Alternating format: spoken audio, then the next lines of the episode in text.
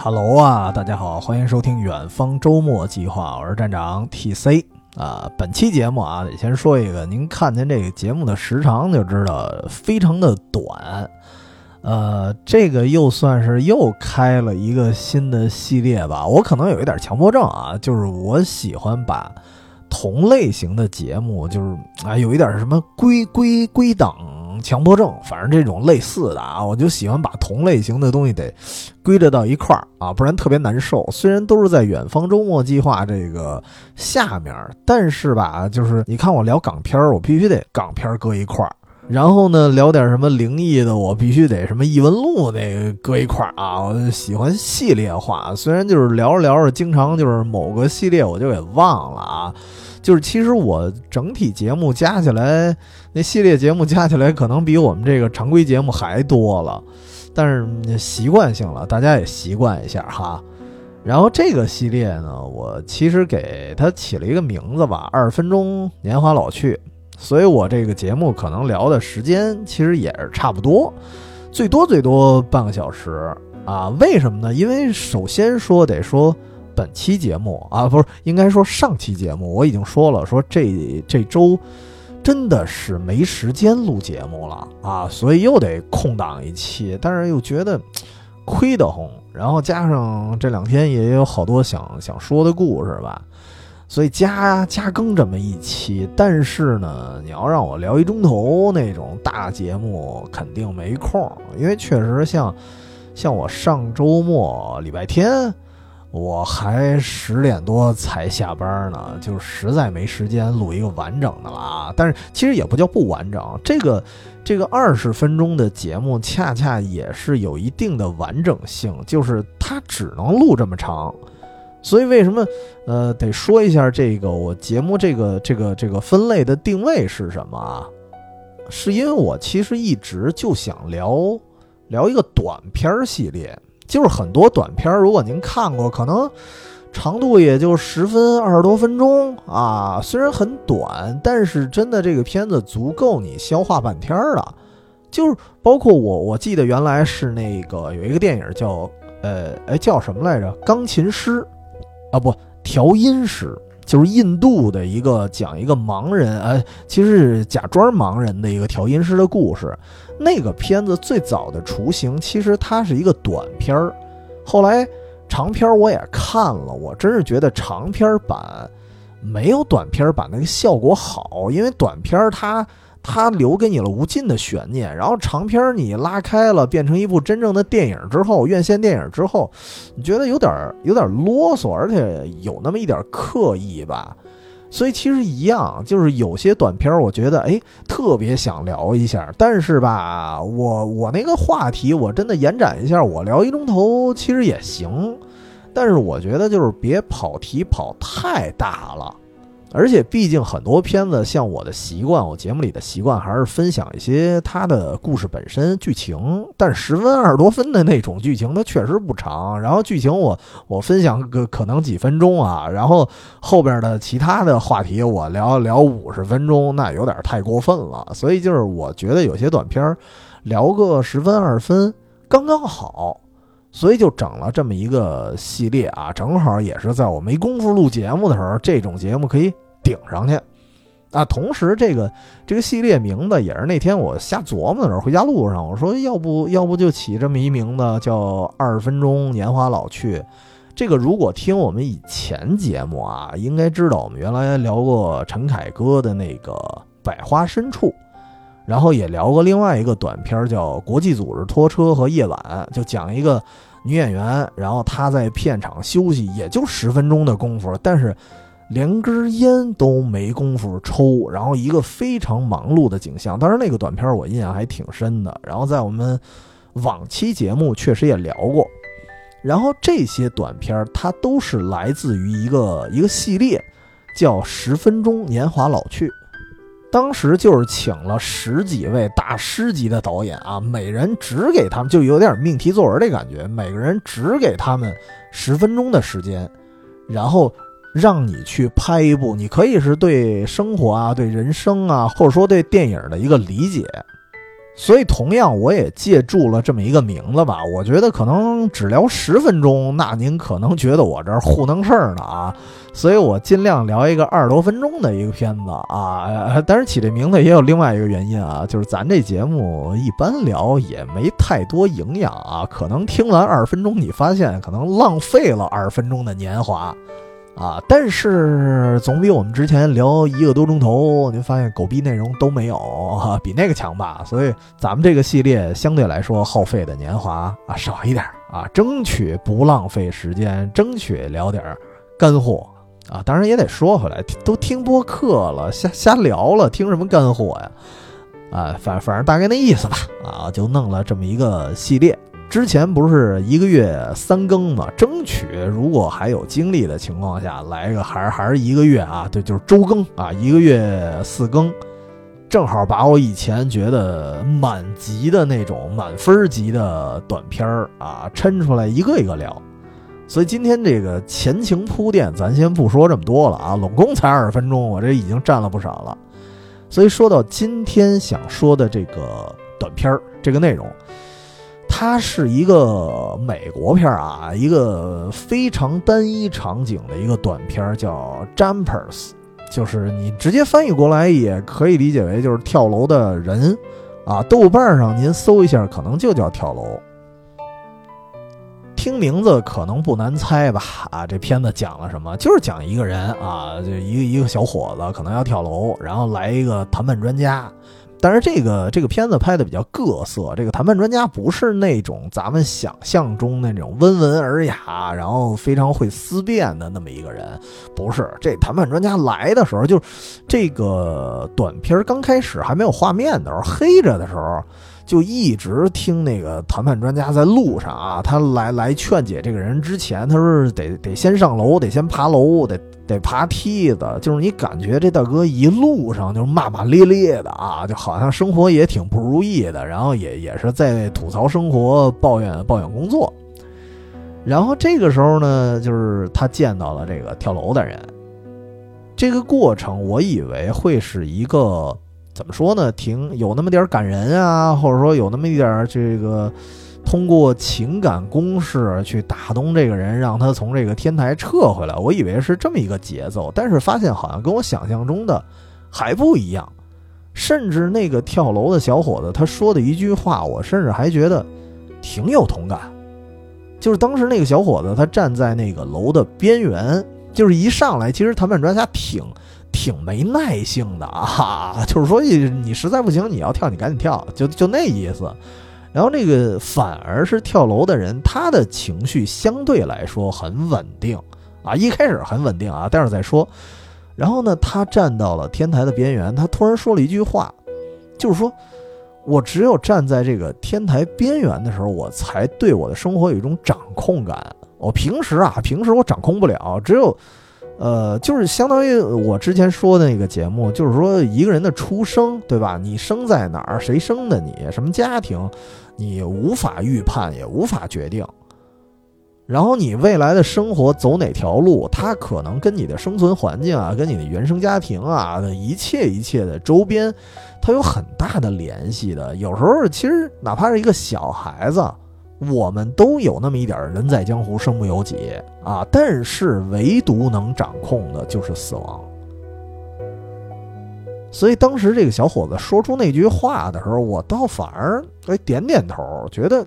确实他说的没有错。何况当时那个此情此景啊，当时那个画面，因为它是一个晚上嘛，这个短片拍的。那个画面还挺美好的啊！站在大高楼上，然后旁边都是那个星星点点的灯光，然后同时当时我不知道它的时间背景，呃，或者说日期背景是什么时候啊？只只知道时间是晚上，然后看远处呢，应该在放花。他们有没有说这是新年？我忘了啊，因为他们说话挺快的，叨叨叨叨的。然后我我感觉其实可能是一个节日，比如说新年啊，人家都万家灯火的时候，这这小伙子想在这儿蹦一个。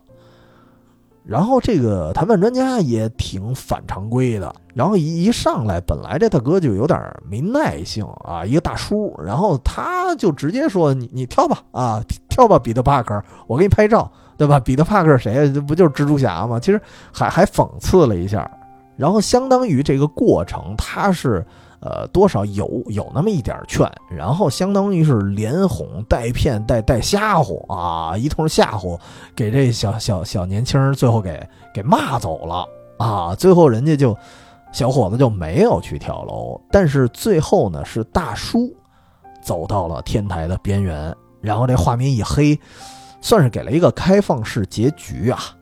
啊，但是呢，我当时是在油管上看的，就是有一些评论啊，你能你能感受到有些人他可能容易被带跑偏。得说一句啊，就是所谓谈判专家，其实他这个片子里拍的跟我们想象中不一样，但是并不代表他就是完全是对的。有些人可能理解说，哎呀，这这这个想要跳楼的人是不是骂一顿就好了？应该不是这样啊，别别被带跑偏。就仿佛好像是这大叔给这小伙子给骂回去了，骂醒了，但实际上他不是光靠骂。其实这个片子真正的重点是什么？是这个片名儿。所以为什么这个这期节目我用的是一个英文版的片名，我没有用中文版的？我觉得英文版的片名更能体现它的意思，就是 Jumpers 加了一个 S，这个 S 加的特别好。所以你理论上你看这个片子啊，你感觉跳楼的是这小伙子，是这一个人，但实际上他为什么要加一个 S？他就在告诉你，其实包括这个大叔，甚至包括很多很多人，他们可能都是在天台边缘的这些人，他们可能都都惦记着那么一跳。所以其实最后那个小伙子真正他。放弃轻生的原因，并不是因为被被人给骂怕了，而是他从大叔那儿感受到了一个同理心。他发现，呃，如果是只有他跳楼，他这片子应该叫 Jumper，对吧？但是他最后发现了，这是一个群体呀，这是一个加了 S 的名词啊。所以其实到最后，真正影响那个小伙子的是同理心，是一种感同身受，这个东西。因为这个事儿啊，也巧了。其实我不是因为这个最近某个事件我刻意录的这期节目啊，而是因为我准备这期节目的时候，正好发生了这件事儿。然后这件事儿呢，我发生在身边，但是这事儿不知道真假，我呢也不妄作评价，呃，也不说是哪儿，就是大概有一个人啊，可能因为压力太大，然后真的跳下去了。咱呢不推断人家发生了什么。咱只是说这个这个事儿，无论真假，无论它的前因后果是怎么回事儿，这事儿本身呢，其实它是一个反思。就是你看这个事儿发生了之后，我看到会有一些人去评论啊，就是说，哎呀，这这个人不应该蹦啊，对吧？你这个对生活不负责任呀，什么这这个那个的。其实我特别反对这种说法，就是说你应该呃怎么怎么样，然后是那种半指责的口气，因为他只会加剧一个人的那种反抗心理。而且你知道，就是有些人听到耳朵里，就是会觉得我都到这个份儿上了，你还跟我说责任，对吧？很多人可能没明白一个道理，就是能够逼死一个人的，恰恰可能就是责任，因为他把很多事儿看得太重了，而且他很在乎身边的人，很在乎自己的身上的担子，所以他才会过得很很焦虑、很累。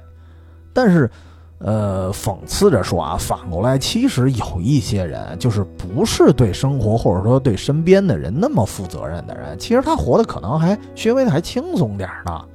就是悲观着说啊，有些人其实反而活着，反而对身边的人、对家人、对爱人也没负什么责任。行尸走肉这词儿就这么来的。这人一般其实有时候活得好着呢，对自己那疼惜着呢。所以其实我我也不是说这样人不好啊，就是每个人的生活方式不一样，他未经他人事呢，就不建议干预别人的生活。就跟恰好今天也看另外一新闻，说是早上好像就是十五号线吧，北京应该是有一个好像一工人，然后呢跟一工头他俩打起来了，然后就是因为这工头这个日结的这个薪水啊少了人十块钱没给人家。工头着急坐地铁要走，然后这工友就一直拉着他不让他上车，然后最后耽误了这十五号线的运行，最后俩人都拘了。当时我看了一下，就是评论啊，稍微有一点一边倒。都会说凭什么少人工人十块钱啊，对吧？可能这十块钱对人来说，他可能是孩子一顿特别丰盛的早餐。这个话说的没错啊，但是还是那句话，就是为什么我说就是未经他人事，不建议干预别人的生活呀？就是这俩人到底是因为什么发生的纠纷，咱们不知道啊。咱不排除啊，有些这种黑心工头就是想少给人钱，故意找麻烦，少给人十块钱，少给十块是十块，哎，也有这样的人。但是同时，就是凡是啊，咱咱这么说，上过班的人，或者说呃，您这个啊家里装过修的人，可能也会深有体会。我给了，比如说这个装修工人多少多少钱了，我让他好好给我装，但实际上全都是糊弄事儿。甚至有可能，我这个让他帮我干的这件事儿，全都得返工，还耽误我时间了。我没告你就不错了。所以有可能这个就是有有这么一种可能啊，就是工头扣他这钱，有可能真的是工人浑水摸鱼。我扣你十块钱已经是一个面子钱了，我没多扣。所以这种可能性也不排除。所以就是这件事儿发生了之后，我觉得不用一边倒，就是。谁占理，咱也不知道，所以我节目里尽量的不聊新闻，因为咱不知道到底发生了什么，也尽量的别人去做什么呢，我们不去干预啊。但是并不是说，呃，这期节目并不是说人家真要跳的时候，咱不去劝啊，不是这个意思，而是我，而是反过来说，刚才说的，呃，那种什么指责呀，或者说强加给责任给别人啊，就是。我觉得对于一个他下定决心离开这个世界的人，我觉得没什么太大用。真正的劝导应该是一种理解，而不是私自给人下定义。当然，这话并不是我说的啊，就是其实也是看了，包括今天这个短片，包括我之前说，这之前我为什么说那个最后十四堂星期二的课那个话剧特别好看，特别推荐，就是。它里面推崇的一个理念就是理解，就是那里面的老师莫莉教授，他莫莉教授他不像一个老师，而且也不是那种过来人的那种高高在上的姿态。我我替你下一个结论，他知道给别人下结论是没有用的，所以呢，我给你一些建议，但是后面的思考我留给你。而同时，他的学生那个米奇也不是那种一味的反抗，然后一味过度自信的那种人。你稍微点拨我两句呢，我自己也会反思。所以他们两个人的沟通方式是那种互相理解、互为同理心，所以他们沟通起来就非常愉悦，如沐春风。而且每个人都能从对方的语言里，或者说他们的思维里得到一些什么东西，这个还是挺重要的。所以这个短片你看也是一样，Jumpers，就是因为你要知道，这个短片啊，它只有九分钟，九分钟呢应该是一镜到底哈，有没有换过镜头我忘了，应该是一镜到底，我印象里场景非常单一，所以呢，你看的是什么？你看的就是对话呗。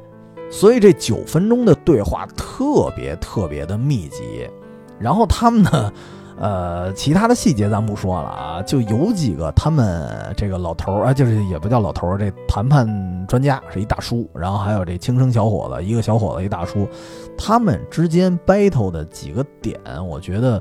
在这个片子里，或者说呃，在其他的思考里都很重要。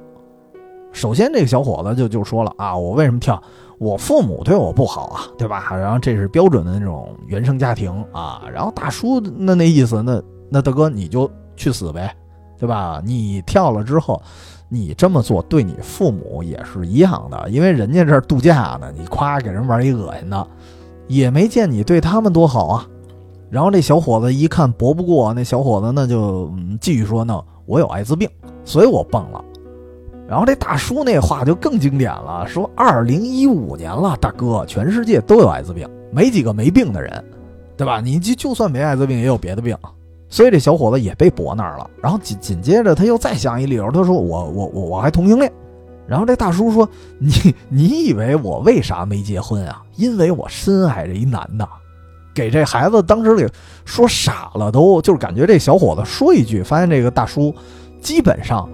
都发生过跟他类似的事儿，甚至这小伙子觉得，这大哥，咱俩到底谁跑这儿自杀来了？说了半天你比我还惨，所以其实你看这个短片的感觉，就是他们俩不是说互相卖惨啊，就是大叔的这种方式，就是在告诉他，就是很多人过着跟你一样的日子。包括这个谈判专家自己，所以这就是一种感同身受。而且最后这大叔还说了，他自己真的曾经有过自杀经历。当时他是住在一个宿舍里，而且他拿一什么玩意儿给自己给兜上了，真的有一瞬间，他都快把自己给吊死了。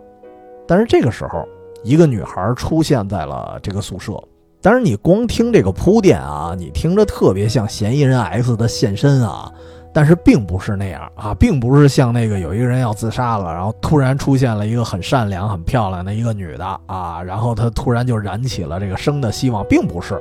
他不是这么描写的，就这个剧情并不是这么发展的。而这大叔说，就这个女孩他是出现了，但是并不是来救他的，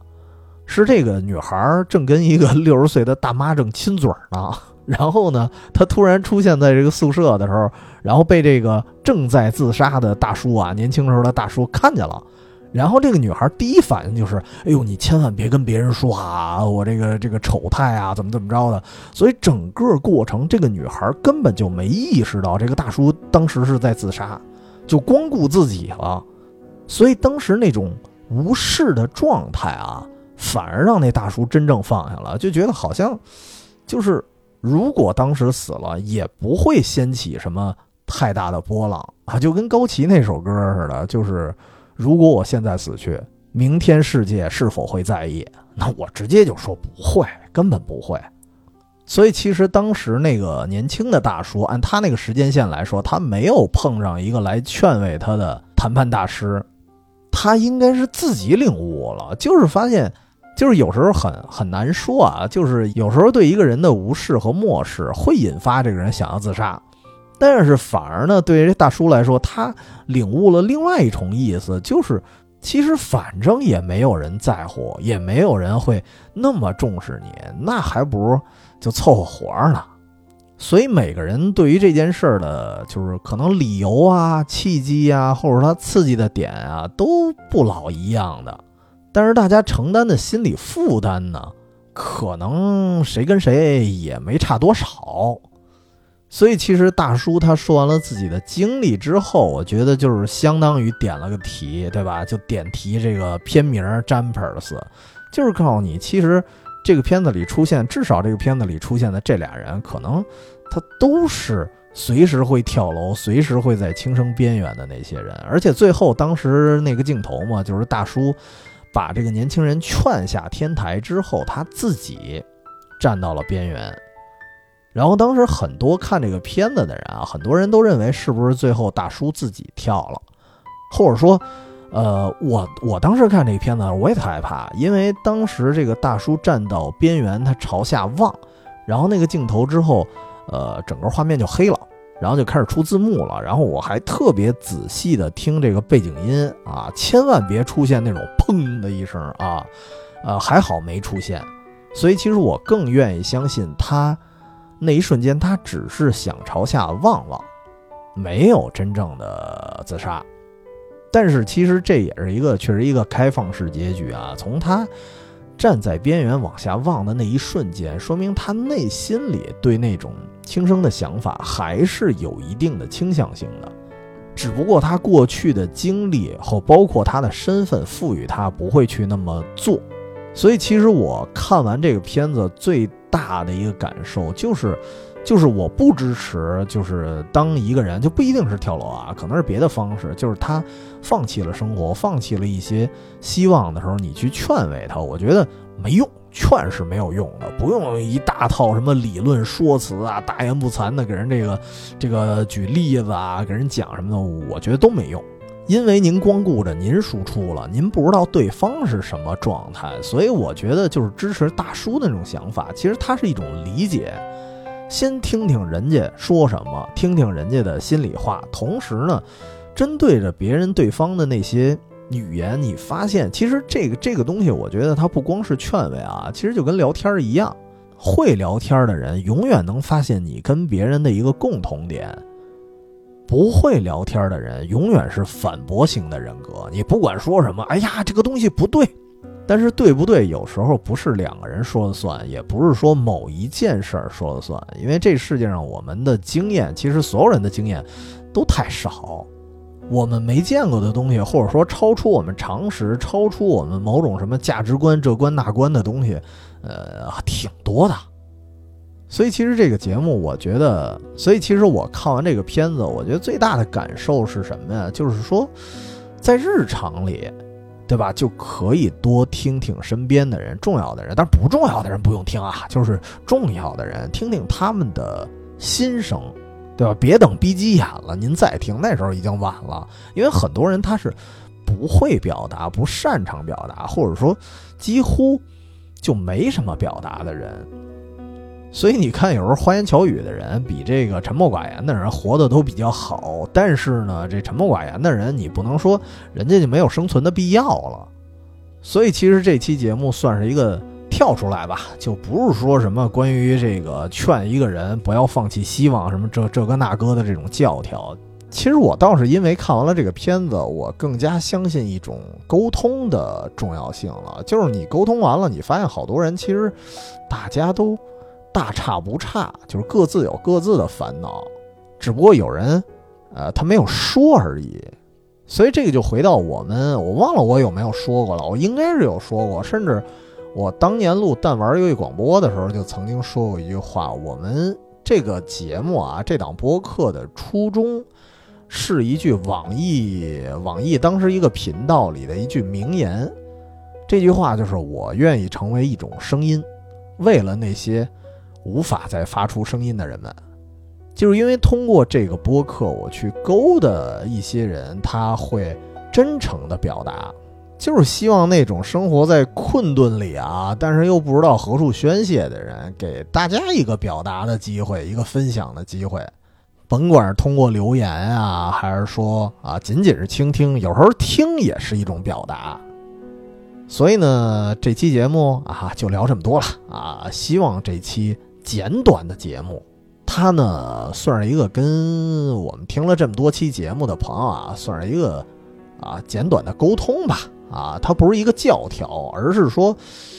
真的面对生活中啊，甭管是失去希望还是逐渐失去希望的人啊，我不是告诉他你应该去怎么样，而是说在咱们彻底的失去希望之前，先学会倾听和倾诉。这样应该会慢慢变好吧，我觉得哈。啊，当然，当然到了结尾了，就是与其听我信口胡说，我觉得这个九分钟的短片还是真的值得一看的。呃，应该除了油管上，B 站应该也能搜到吧。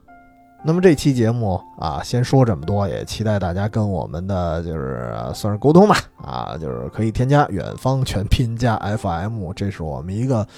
呃高兴了就更新的公众号，然后呢里面也有我们的加群方式，如果你有什么呃比较推荐的哎短片儿啊，因为以后也也加了这么一个系列嘛啊，比较喜欢的短片儿啊，也可以推荐给我啊，那。本期节目咱们就就这么着吧，啊，下期节目再见，周末愉快。